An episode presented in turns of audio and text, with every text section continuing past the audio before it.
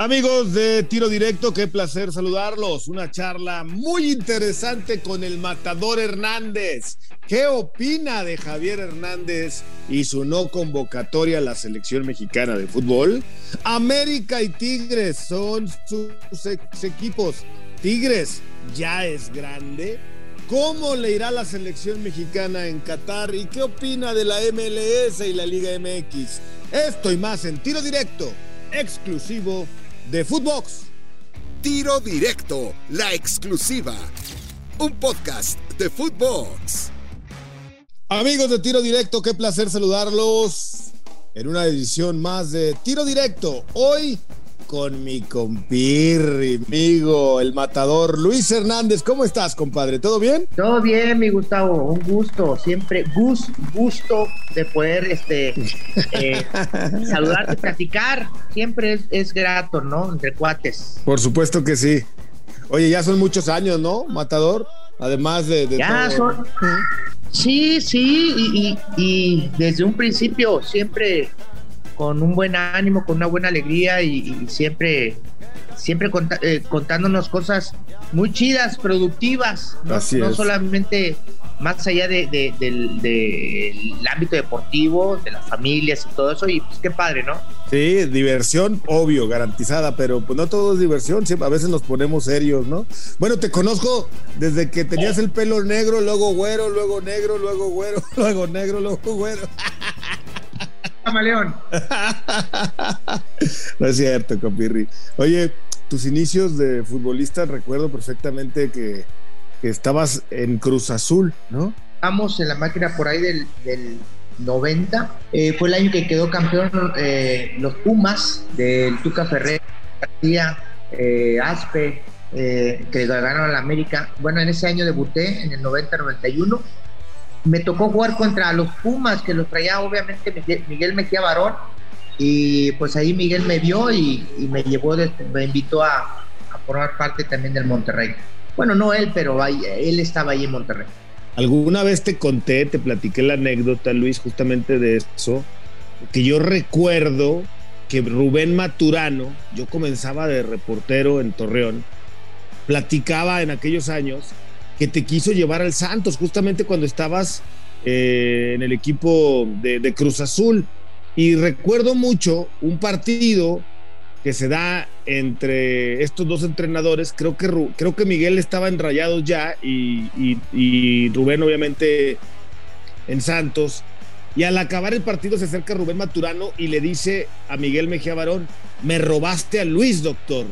Entonces lo recordamos mucho porque porque Maturano se sentía ofendido porque Mejía Barón se había llevado a Luis Hernández a los, a los Rayados del Monterrey. No, no, a mí se me hace, sí, y me, me has contado esa, eh, me contaste esa anécdota y se me hizo muy extraño. La vez cuando me lo contaste, lo mismo te lo vuelvo a repetir y también para que se lo, lo, sepan. Porque entrenaste en Torreón, ¿no? Sí, claro, porque para que lo sepan toda, toda la gente acá que nos está eh, escuchando y viendo, eh, entrené en, Torreón efectivamente porque Torreón me compra después en el primer draft de fútbol mexicano que fue después del, 90 y me voy a Santos de Torreón. Por muchas cosas, en aquel tiempo el Santos no era lo que hoy es, infraestructura económica y todo eso, era un equipo modesto eh, y, no me arreglo en lo económico en lo económico no me arreglo, yo hablo con... Con, Ecochea, ¿no? ¿Con Ecochea o con quién? Sí, con Ecochea no me arreglé eh, y, rompo negociaciones. Eh, y yo, yo le, le comento a, Maturano que me voy por esta situación y él lo entendió. Entonces a mí se me, hace, se me hizo muy extraño eh, que le haya dicho a Miguel al tiempo, después, eh, que le había robado a, a, Luis Hernández el matador, ¿no? Que, todavía no era el matador en ese entonces. Y, pero bueno, mi carrera fue ahí con, con Monterrey también, dos años muy bonitos. Oye, y luego bueno, pues ya sabemos todos el recorrido que tuviste en el fútbol mexicano, América, Tigres, ¿no? Entre Necaxa, Veracruz, ¿no? Obvio, sí, varios, varios, Galaxy, por supuesto, compadre. Muchos equipos importantes de los que viviste. ¿Qué diferencias hay de jugar en Tigres a Rayados? Eh, diferencia, yo creo que únicamente son colores, instituciones, porque a final de cuentas todas las aficiones, tanto de Tigres y Monterrey, eh, te, acobijan, te, quieren. Tal vez en el TEC, en aquel, en aquel tecnológico que antes estaba, eh, se vivía más con más pasión, aunque estaba muy, muy grande, muy alejado del jugador, se vivía con, se vivía con más pasión, el aficionado era más. Eh, y en Tigres, pues bueno, en Tigres llego ya más maduro, eh, después del Mundial, eh, con un bagaje futbolístico más vistoso y, me recibe también muy bien la, afición de Tigres, tanto que es cuando empiezan a llenar los estadios de, universitario con, perdón, con la llegada de, de Luis Hernández, empezaron los abonos y, bueno, entonces decir qué diferencia hay y todo eso, no, no noto tan diferente porque a, final de cuentas me entregué eh, a en los dos equipos al 100%. Oye, compadre, eh, y bueno, hoy yo sé que a lo mejor no lo vas a decir tú, pero a mí me parece que está muy claro. Son dos aficiones muy espectaculares, muy efusivas, acompañan a su equipo en todo momento pero para mí hoy está más que claro que la afición de Tigres, no sé si utilizar la palabra es mejor, pero es más leal, porque en las buenas y en las malas llena su estadio, aun cuando pierden a veces, cantan a favor y en el otro lado los rayados cuando no andan bien, ya no llenan el, gigante de acero. no, ya no, sí. Bueno, es que ha pasado esa, esa situación. La gente acá en Monterrey, más allá, es muy caro el estadio de, el estadio de Rayados.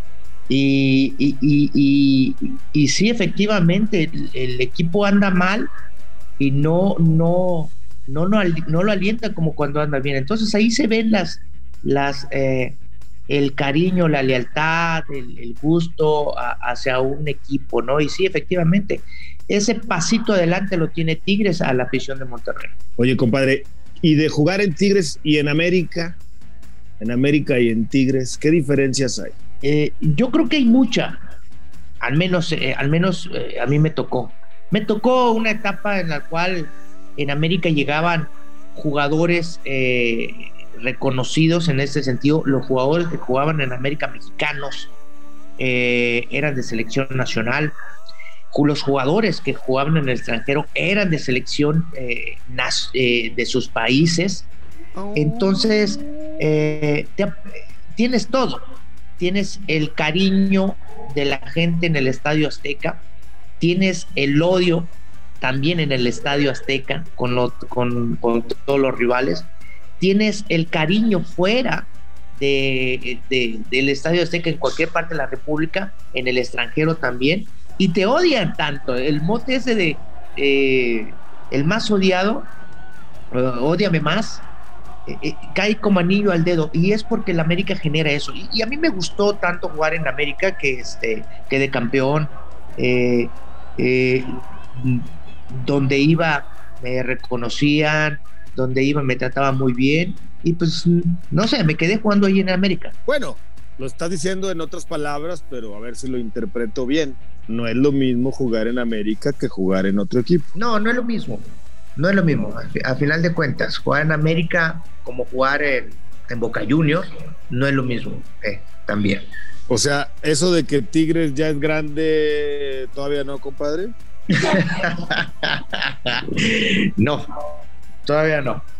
Todavía no. Han, hecho cosas muy, muy buenas en el fútbol mexicano, eh, pero no, no, no. O sea, un equipo grande llena un estadio en Estados Unidos, lo reconocen en todo el mundo.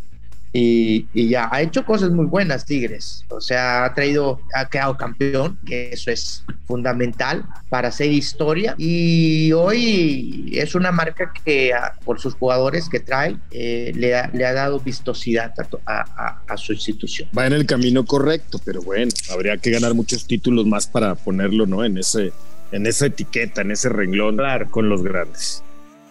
Oye, Luis, ¿qué opinas del Tan Ortiz y su gestión al frente del América? Bien, tranquilo. Eh, confianza, opino que este, le ha dado serenidad, le ha dado confianza y es lo que requiere hasta el momento una, un, equipo eh, plagado de, nombres importantes, entre comillas. Eh, este, pero si no queda campeón América no va, no, va, no va a servir de nada. Entonces, sí, Ortiz ha hecho eh, un buen trabajo hasta el momento, pero, pero pues lo tiene que culminar ahí en América o quedes campeón o, no es o, no, no sirve tu trabajo. O sea, si Tan Ortiz y el América no son campeones, Fernando Ortiz debe de dejar el América. No es que deba de, dejar, porque no, no, me corresponde a mí etiquetar si, se va o no, pero no solamente Fernando, cualquier jugador, eh, entrenador, eh, la obligación y el compromiso es ser campeón en América. Eh, yo creo que eso es la diferencia de, del equipo de las Águilas con respecto a los demás equipos del fútbol mexicano. Podríamos hablar de Chivas, que el equipo del pueblo y todo eso, pero nadie se atreve a decir estar en este equipo es para, para ser campeón, si no, no hay otro. Y de jugadores en América, ¿cómo ves? Tú hablaste hace rato de la calidad de jugadores de nivel de selección mexicana y selecciones extranjeras que llegaban. Haz de cuenta que ahora me describiste a Tigres, ¿no? En su plantel en vez de al América. ¿Qué opinas del plantel?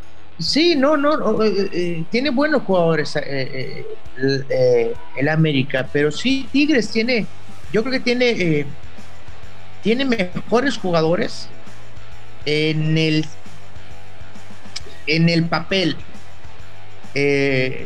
pero, pues bueno, la diferencia es que a lo mejor el jugador de Tigres juega sin presión y juega a gusto y todo eso, y el jugador de América juega con esa responsabilidad, con esa, eh, eh, esa eh, necesidad de siempre ganar los partidos. Entonces, sí veo jugadores importantes en América, sí veo jugadores más importantes en Tigres en este momento, pero pues bueno, y aparte, Tigres ya, ya lleva jugadores que, que tienen ya tiempo y en América, pues bueno, ahí van. Oye, y hablando de jugadores, que si de nivel o no nivel, ¿Qué opinas de Marcelo Flores? ¿Infravalorado o sobrevalorado? ¿Será realmente la estrella, la joya mexicana que el fútbol a nivel selección está esperando? Pues es que me gusta. ¿A quién no le gusta eh, eh, eh, Marcelo Flores? Porque lo vemos jugando la sub, están jugando en Europa, tocando puertas para, para tener esa oportunidad y, convertirse en, en un referente de su equipo.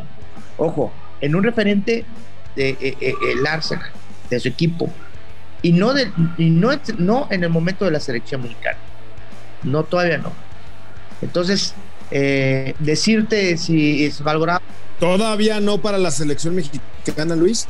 Mira, ahorita para mí sí que lo metan. Para mí, porque se necesita se necesita de, gente eh, eh, sagaz, gente eh, motivada, gente con hambre, obviamente muy bien llevada, pero si juega a lo que no juega la selección mexicana y él juega como otra, como juega en, Europa, pues va, va a chocar, va a chocar. O sea, para que un jugador dé resultado tiene que jugar como juega en sus clubes y, en la selección, en la selección, pues tiene, tienes que armar ese rompecabezas. Yo creo que los chavos ahorita en nuestra selección por eso no han resultado buenos partidos positivos, o buenos resultados, mejor dicho. ¿Y qué, qué opinión te merece? ¿A ti te costó, no voy a decir la palabra, Dila. te costó un huevo, un ah. huevo llegar a la selección y consagrarte, ¿no? A la selección. En tu época pues muchos jugadores dicen era más difícil, dicen algunos, llegar a la selección mexicana. Te pregunto esto porque los, los comodines, nosotros, los del micrófono, la prensa, para nosotros es muy fácil decir, oye, debería de llamarle a fulano, o por qué no le llaman a sutano, ¿no? Y, y de pronto podríamos pensar en que a lo mejor se devalúa la selección si es que llaman. Cuando llaman a muchos criticamos que por qué ha llamado a tantos. Pero bueno, ¿no te parece de pronto que han faltado llamados para gente que está en un buen momento? Y te pongo ejemplos. Cuando León andaba bien, pues nunca llamó a Navarro, nunca llegó al Montes, estuvo, terminó renunciando el Chapo. En el Atlas nunca llamó a Aldo Rocha o a Barbosa. En el Santos pues nunca llamó hasta ahora a Acevedo, ¿no? Ya las últimas, y a Omar Campos, el lateral izquierdo, jamás lo llamó. Ahora se habla, por ejemplo, en esta convocatoria última del Pocho Guzmán y de Juan Pablo Vigón. ¿Estamos abaratando nosotros los medios la, la camiseta o realmente estamos poniendo el dedo en donde debe de ser al señalar que tiene que llamar a los que están en buen momento? Y Martino, pues yo siempre lo digo, es congruente con su incongruencia porque como siempre es incongruente y siguen esa, pues es congruente con su incongruencia, ¿no? ¿Qué, pasa, no? ¿Qué, ¿Cómo son las cosas? Miren, ustedes, ustedes como, obviamente, eh, el día a día es el fútbol, analizar, eh, comentar, criticar y todo eso. Eh, una de las cosas muy importantes que, que, en ese que tienes, que tiene la razón es debes de llamar a los jugadores que anden en mejor ritmo, pero no solamente en uno o dos partidos, sino en toda una temporada, que anden en un buen ritmo de juego. Y eso era lo que hacíamos nosotros.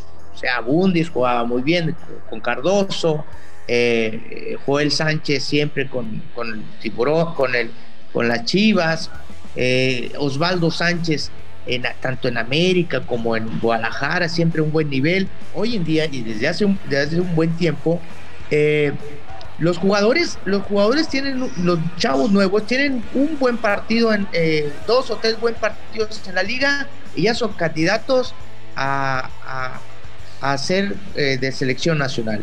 Juegan en la selección nacional contra algún equipo inferior y juegan muy bien eh, con todo respeto, pues ya son candidatos a, salir de Europa. Entonces, pues no, yo siento que, que este sí tiene que llamar a los, a, los que estén en un mejor ritmo futbolístico. Eh, y, ese, y, cuando los llamen, lo vuelvo a decir, armar ese rompecabezas a nivel eh, cancha que te permita tener un, un ritmo de juego, una continuidad no que vengan otros jugadores de, mexicanos de, del extranjero y que no juegan y que los pongan a jugar, pues no rinden, no tienen ese ritmo, entonces ese feeling. Entonces, calidad la hay, calidad la hay. Yo estoy esperanzado que ojalá, ojalá eh, los chicos que estén se prendan y tengan esa, esa viveza y esa, y esa hambre por, por, por hacer algo por la selección y por sus carreras, vaya. Oye, compadre, eh, en la selección mexicana, a lo largo de la historia, no estoy diciendo que esté bien o esté mal, pero siempre ha habido indisciplinas y siempre se han sabido algunas de las indisciplinas y en algunos casos más graves que en otras y lo que tú me quieras y tú me digas y unas cuantas más que nunca se supieron, etcétera. El chicharito marginado por una indisciplina. No sé si te enteraste más o menos de la versión de la cual X. ¿Será algo realmente que no se puede perdonar a Javier Hernández? Porque hablamos de buen momento. Javier Hernández está viviendo un gran momento en un equipo que tú jugaste, está haciendo goles, tiene carácter, tiene personalidad, es el goleador histórico de la selección. De plano tanto así. Personalidad, espérame, espérame. Personalidad si tuviera personalidad, diría por qué no está en la selección. Si tuviera personalidad, si tuviera los pinches huevos, eh, diría por qué, por qué, este, eh, por qué no está en la selección. Levantaría la mano. No lo hace. No lo hace. Dentro de nosotros sabemos o nos imaginamos el por qué no está. De todo lo que tú quieras.